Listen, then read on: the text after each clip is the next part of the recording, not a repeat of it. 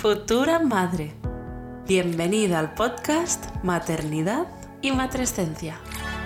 Síguenos en las plataformas para no perderte ningún episodio.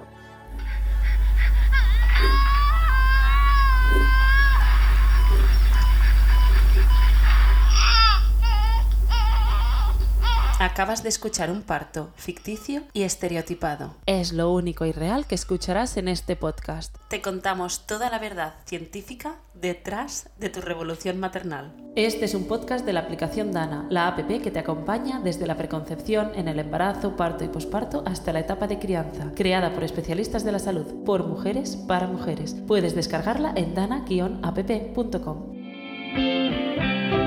Soy Laura Valls, madre y periodista. Te acompaño con Dana en el descubrimiento de tu maternidad. Hoy hablamos de tu plan de posparto con Elena Pajuelo de Actualidad Matrona. Elena, bienvenida al podcast. Muchísimas gracias, es un placer estar hoy aquí y poder aportar mi granito de arena a esta comunidad. Quedaros muy atentas, madres, porque hoy tenemos a Elena Pajuelo. Y ella es la creadora de contenido que encontramos bajo el nombre de Actualidad Matrona, tanto en Instagram como en YouTube. Tiene un montón, un montón, un montón de, de seguidoras. Y hoy nos va a hablar de nuestro plan de posparto, de su importancia y lo olvidado que lo tenemos. Así que quedaros para escuchar y tener herramientas para crear este plan de posparto tan necesario para vivir una maternidad tranquila, en calma y todos estos adjetivos que nos gustan tanto aquí en Dana.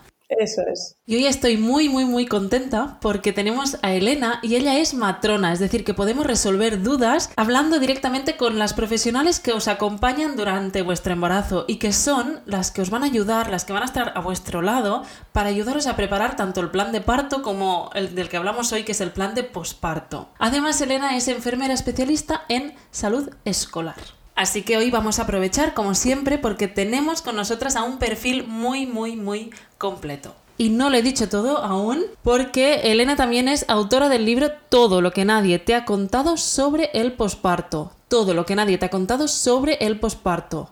Y el tema, y el tema de hoy es el plan de posparto, que Elena, eh, hablas de ello en tu libro. En el libro hablo mucho de esto, de hecho, eh, os animo a que lo leáis, es un libro enfocado a... Em, a todo lo que va a vivir la mujer en el posparto, ¿no? Porque hay muchos libros de bebés y de crianza y de, y de qué le va a pasar al bebé la primera semana y la segunda. Oye, ¿qué le van a pasar a una madre? ¿Qué le va a pasar a una madre? ¿Qué va a vivir una madre cuando salga del hospital o cuando nace el bebé y le ponen a su bebé en brazos? ¿Qué vas a vivir? ¿Qué vas a sentir? Eso es de lo que, de lo que he intentado eh, hablar en el libro y he intentado recoger desde mi experiencia matrona y, madre, ¿vale? Y um, uno de los términos o una de las partes que, que, abordo en el libro y que me gusta mucho hablar de, de él y, y, contarlo es el plan posparto, que no es más que prepárate para tu posparto, porque es necesario. Porque el día del parto puede ser un día, unas horas, dos días, tres días, si me apuras. Pero hey, que es que cuando te ponen a tu bebé en brazos, cuando te lo ponen piel con piel y lo miras, ese bebé va a estar ya contigo cada día, cada noche, 24 horas durante muchísimos años de tu vida. Asusta un poco, ¿eh? Dicho así, te lo piensas fríamente, asusta. Asusta, asusta, pero, pero por eso nos tenemos que preparar para ello. El, nacimiento de un bebé es algo maravilloso, te cambia la vida, te transforma. Eh, recibir una vida y cuidarla es un privilegio, es un aprendizaje constante, pero también nos tenemos que preparar porque hay un montón de cambios físicos, un montón de cambios emocionales, baile hormonal, es una situación súper nueva para la mujer, para la pareja, para la familia y nos tenemos que adaptar. Entonces, esto consiste en pensar, vale, eh, ¿qué voy a vivir en el posparto o qué cosas puedo vivir y me pueden pasar y cómo las voy a gestionar a todos los niveles. Esto lo vimos en otro episodio con Juanita Cajiao. Ella tenía cuatro planes de parto y lo podemos aplicar también al posparto. Un poco equilibrar esta realidad versus expectativa para prepararnos para lo que se nos viene encima durante el posparto que es incertidumbre, que es desconocido, que no sabemos bien bien qué nos va a deparar, pero que sí nos podemos hacer una idea de cosas que podrían pasar y prepararnos para ellas, planificar un poco. Claro, y para eso es importante tener información. Estamos en la preparación al parto y vamos centradas en el parto, porque es normal, porque estamos mirándonos la tripa y pensando en el día que van a hacer el bebé, pero el día que nos hablan de posparto, la preparación al parto, muchas madres dicen, bueno, yo ya haré, yo ya me apañaré, seguro que no es para tanto, sí. Y luego llega el posparto y dicen, ostras, esto a mí no me lo habían contado. A mí nadie me había dicho que esto iba a ser tan intenso o que iba a ser tan cansado o que iba a dormir tan poco. Y luego hay que tener en cuenta que durante el posparto hay mucha soledad. Tenemos a la pareja, podemos tener a la familia y es importante construir esta red de apoyo, pero cuando miramos a, a la atención sanitaria que recibimos durante el posparto, es muy limitada en realidad, porque toda la atención, al menos en la salud convencional, se dirige hacia el bebé nos quedamos muy desamparadas. Totalmente. Hay eh, la sensación de estar horas y horas sentadas en el sofá amamantando a tu hijo y no hacer nada más que eso y sentir que tu identidad como mujer y como eh, persona en el mundo que en ese momento no está, que solamente estás dedicada a un bebé que te necesita 24 horas. Y eso es duro es duro y más cuando eres una persona igual muy activa o que sale y entra mucho o que es muy dinámica, de repente verte sentada porque tu bebé te necesita todo el día a todas horas, sobre todo las primeras semanas, pues es mucha soledad la que se vive en el posparto. Aunque tengas a tu pareja, tu pareja te va a acompañar y es súper importante, pero la que vas a vivir es en primera persona, eres tú. Y, eso hay que, pues eso, eh, por lo menos saber que puede ser así, saber que puede ser intenso, para, en el caso de que llegue esa situación y te sientas sola o sientas que necesitas ayuda o sientas que te hace falta hablar con otras personas, pedir ayuda. Esto es súper importante no somos superwoman, sino no tenemos por qué serlo. Esto del mundo Instagramer de maravilla de maternidad, maternidad real y ves a la, chica maquillada, estupenda, flaquísima, esto no es maternidad. Y la maternidad real tampoco es el contrario, es cada una su maternidad, cada una su vivencia y todo es válido. Hasta la mujer que se recupera estupendamente y está fenomenal el quinto día, como la que está sentada, que le tiran los puntos y no, no tiene en cuenta la postura. Todo es maternidad real y no hay que disfrazarlo ni, ponerle florituras. Cada una va a vivir una experiencia diferente. Entonces, dejemos de mirar a los demás, dejemos de mirar cómo debería ser o cómo me debería sentir y, y miremos a nosotras y desde ahí pidamos ayuda y relajemos expectativas tomar conciencia, ¿no? De cómo estoy, de cómo estoy viviendo yo mi maternidad, adueñarse de la maternidad, de la nuestra. Esto lo explica muy bien en la aplicación Sara Granado, que explica su historia y usa esta frase que a mí me encanta de es tuya, aduéñate de tu experiencia, de tu vivencia, hazla tuya. Y es un poco lo que nos explicas, ¿no? Y entonces, ¿cómo nos preparamos para afrontar un posparto en que haya tiempo o energía o conciencia para tener todo esto en cuenta, para que no nos pase como simplemente superviviendo a él. ¿Y qué podemos hacer ahí? ¿Qué podemos preparar para el posparto? Uy, hay muchas cosas. Mira, desde lo más práctico hasta lo más trascendental. Em, cosas prácticas desde el principio del posparto. Cuando llega a casa, ¿qué me voy a encontrar en casa? ¿Vale? ¿Soy una persona súper metódica, ordenada, que tiene que estar todo eh, perfecto? Pues entonces te digo ya que el posparto, eh, el posparto necesitas ayuda en casa, porque el posparto es caos, desorden, ropa, pañales, etc. Entonces, algo tan, tan, práctico como la logística de la casa. Súper importante pensar quién se va a organizar, quién se va a encargar de la casa. Vamos a pedir ayuda externa, va a venir algún familiar a echarnos una mano, la pareja se va a encargar de la casa porque, ojo, la pareja, que parece que está ahí en un segundo plano, la pareja es top en el posparto, es el guardián, es el guardián del posparto, es el guardián de la madre y del bebé. Y no sabéis la de tareas que tiene una pareja en el posparto, desde la casa, la compra, papeleos, eh, atender visitas, eh, asegurarse y velar porque esa madre y ese bebé estén bien. Y eso es una tarea que requiere mucho sostén, mucho apoyo y mucha presencia ¿vale? Entonces, claro, igual la pareja no llega a limpiar la casa. Pues entonces, igual hay que buscar a alguien para que nos ayude con la casa. O las comidas ostras, ¿qué vamos a comer hoy? Abres la nevera y no hay nada, porque es que no te ha dado tiempo ni a cocinar. Pues entonces algo importante es anticiparse. Si para mí el tema de la comida, bueno, para mí, para todas, es muy importante. Tenemos que comer bien, descansar, ¿no? Intentar hacer, hacer eh, que la recuperación sea lo más fácil posible. Pues entonces, si, si ya sé que para nosotros va a ser muy difícil cocinar, o pido a la familia, oye mamá, ya que vienes me traes un tupper. Oye, eh, visita, tráenos la merienda ya que te acercas a casa. O comida preparada eh, de calidad, que hay varias empresas hoy en día que, eh, que, te gestionan los menús semanales y te los envían a casa.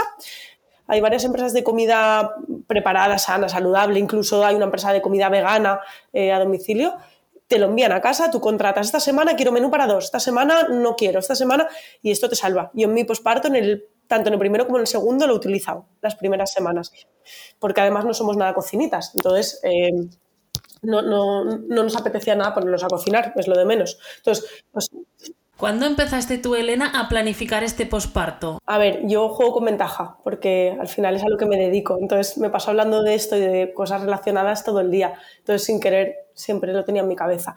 También creo que depende mucho de cómo seas de carácter. Si eres una persona más cuadriculada, más organizada, o te dejas mm, fluir, o te adaptas mejor a los cambios.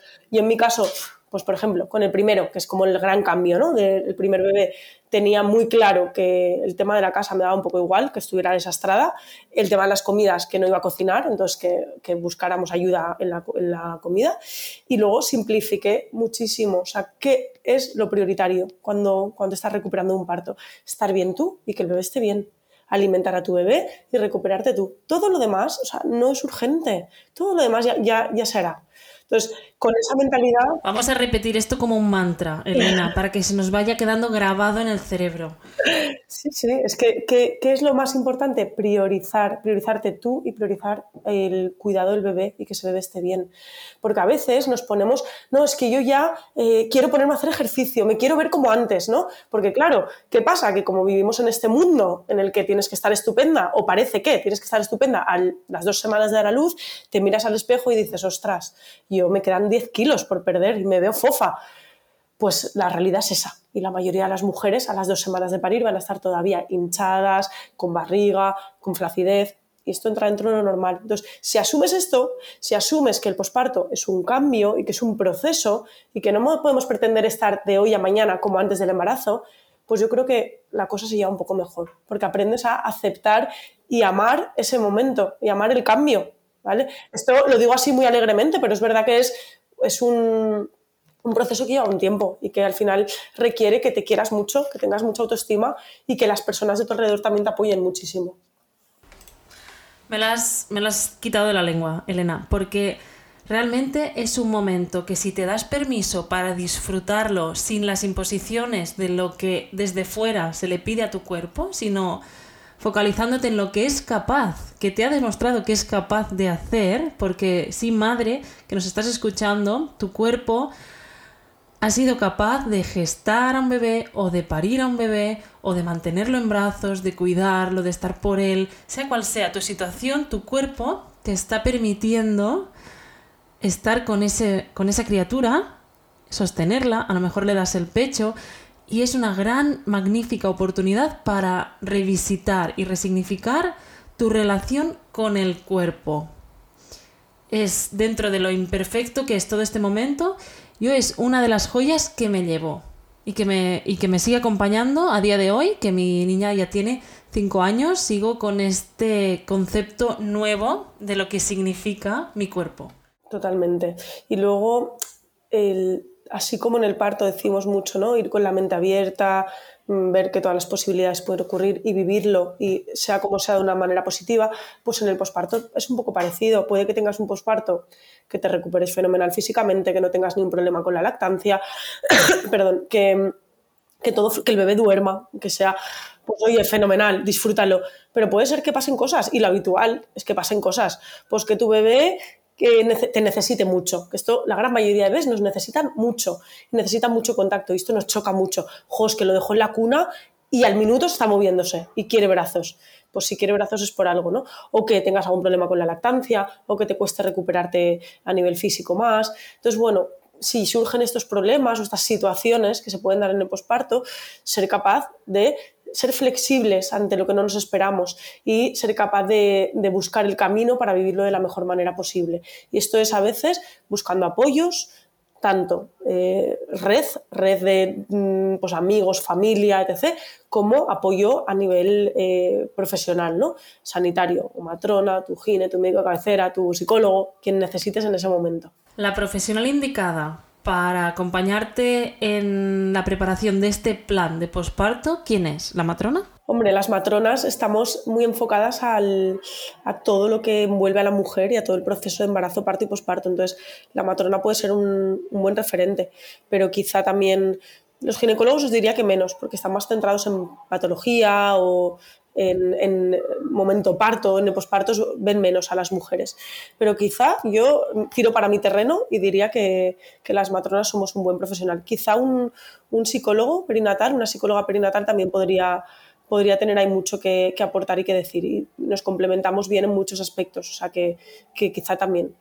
Así que sí, esos dos profesionales. Y luego a menudo nos olvidamos de que al otro lado de la mujer embarazada en parto o en posparto hay una pareja, en la mayoría de los casos o en muchos casos, que es una parte fundamental del plan de posparto. Y lo hemos visto en dos de los episodios de este podcast, que los tenéis como en una lista de reproducción para escuchar en pareja. Lo tenéis en YouTube, los dos eh, bien juntitos para, para no perderlos. Uno es el de Natalia Costas, El instinto maternal, o Existe el instinto maternal, que lo tenéis en las plataformas de audio también. Y el otro es el de Eric Pescador, que es el de Padres al 100%, cómo ser padre, ¿no? En, en el siglo XXI nos falta poner, cómo ser padre a día de hoy. Sí, y ocupa una parte importante en este plan posparto del que hablábamos, ¿no? O sea, hablábamos de que el plan posparto tiene cosas más eh, cotidianas o más prácticas, como la logística, como el, las comidas, eh, la limpieza, pero en ese plan posparto eh, nos tenemos que preguntar, ¿quién me va a acompañar en mi posparto? quién me va a ayudar en el día a día, a quién voy a tener cerca. Y normalmente si hay pareja es la pareja. Y si no hay pareja te tienes que buscar a alguien que sea, vamos, esa persona que va a pasar contigo eh, día y noche las primeras semanas. Y la pareja, si, si la hay, es una figura eh, de sostén, como os decía, ¿no? Para mí son los guardianes, son los guardianes del posparto, son los que velan porque ese binomio madre-bebé vaya bien, porque esa madre descanse cuando tiene que descansar. Cuando el bebé ha comido es el que lo coge y la, deja que la madre se tumbe y descanse un ratito. Es el que ha ido a la preparación al parto, el que tiene nociones de lactancia como la madre y es capaz de apoyar, sostener la lactancia, eh, detectar si hay algún problema y decirle a la madre, vamos a pedir ayuda, ¿no? Porque a veces nosotras estamos modo madre, modo bebé y no vemos más allá, vemos el, el hoyo.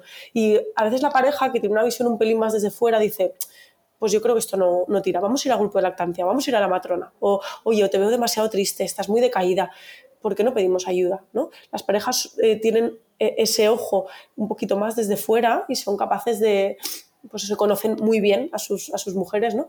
Y son capaces de, de hacer ese, ese, papel. Entonces son súper importantes. Pero para que la pareja esté implicada, la pareja tiene que estar eh, desde el embarazo. O sea, si la pareja durante el embarazo no, ha formado parte activa, si el día del parto no ha entrado al paritorio, ¿qué le podemos pedir en el, posparto a esta pareja? ¿no? O sea, la pareja tiene que vivir el proceso como, es, así siendo parte fundamental. Porque el bebé, aunque lo gesta la mamá y aunque todos los cambios físicos y emocionales, y muchos son de la madre, el, el bebé es 50% y en la crianza será así, será el 50%.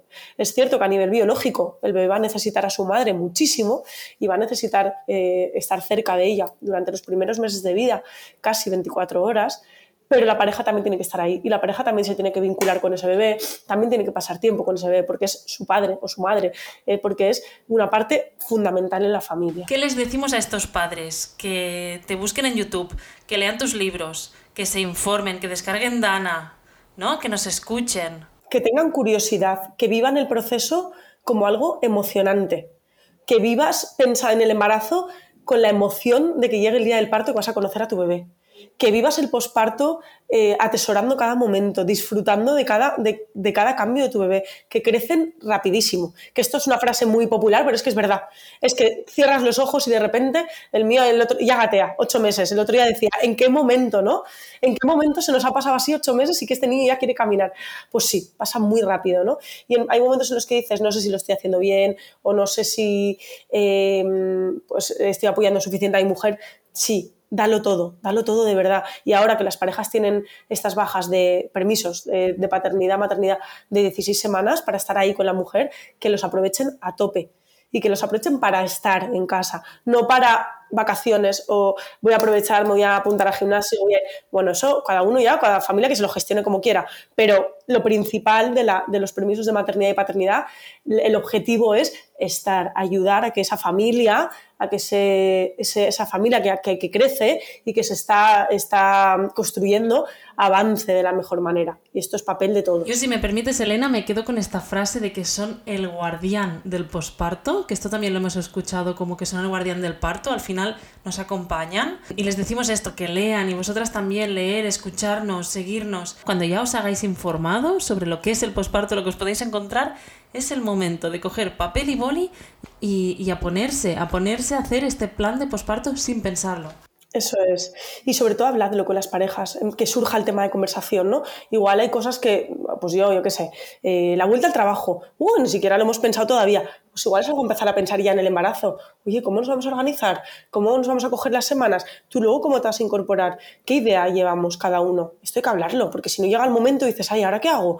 No me quiero incorporar. ¿Y quién se coge la reducción? ¿Y cómo no hacemos con la lactancia? Mm pues eso, o ¿qué voy a hacer por mí en mi posparto? Eh, ¿Voy a hacer ejercicio? ¿Cómo voy a recuperar? Pues voy a ir a hacer, me lo invento, eh, hipopresivos dos días por semana a partir del segundo mes y tal. Voy a buscar un ratito, un espacio para mí y la pareja también va a buscar un espacio para, para eh, hacer ejercicio, para airearse, tal todo eso hay que hablarlo, porque luego el día a día, el bucle de, de, funcionar, de, de, ir una cosa tras otra, hace que estemos muy cansados y que tomar decisiones nos cueste. Y en tiempos de tormenta no hay que tomar grandes decisiones. Entonces, si están tomadas de antes y más o menos habladas, va a ser más fácil. Por ejemplo, una cosa muy tonta, pero que genera muchísimas discusiones, es el tema de las visitas en el posparto. Ese es un temazo, ese hablarlo con las parejas y contarnos ¿Cómo ha ido? ¿Cómo os habéis organizado para las visitas de la familia? Y quién va a venir, quién no va a venir, y por qué tu madre viene más que la mía, y fíjate, llevan tres horas en casa y todavía no se han ido. Y claro, si todo esto no lo habéis hablado antes, ¿cómo nos vamos a organizar? ¿Quién va a venir? ¿Dónde vamos a vernos? ¿En casa? ¿Fuera? Pues esto, esto hace que la madre que está a modo leona, mamá leona, saque las garras ahí. Elena, Elena, Elena, muchísimas gracias por darnos todos estos recursos para planificar nuestro posparto. Yo me llevo algunas cositas para casa porque esto no se termina, o sea, planificar y hablar con la pareja o con el entorno y establecer algunas, algunos puntos en común, ¿no? Algunos pactos, siempre viene bien.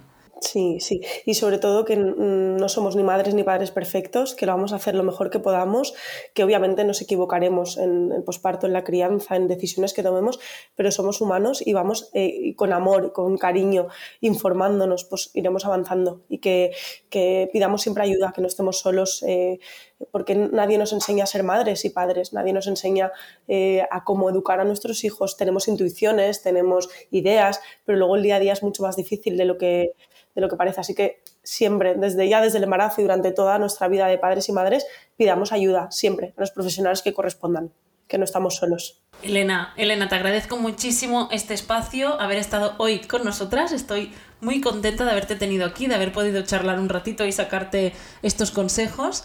Y a ti que nos escuchas, muchísimas gracias por seguir ahí hasta el final, por empoderarte, darte permiso para este autoconocimiento y apostar por una maternidad saludable, cuidándote, cuidando para cuidar. Así que nada, te esperamos en el siguiente episodio de Maternidad y Matrescencia. Maternidad y Matrescencia, un podcast de la app Dana, tu asistente digital durante la maternidad. Descarga Dana desde nuestra web dana-app.com o búscanos en las stores en tu móvil.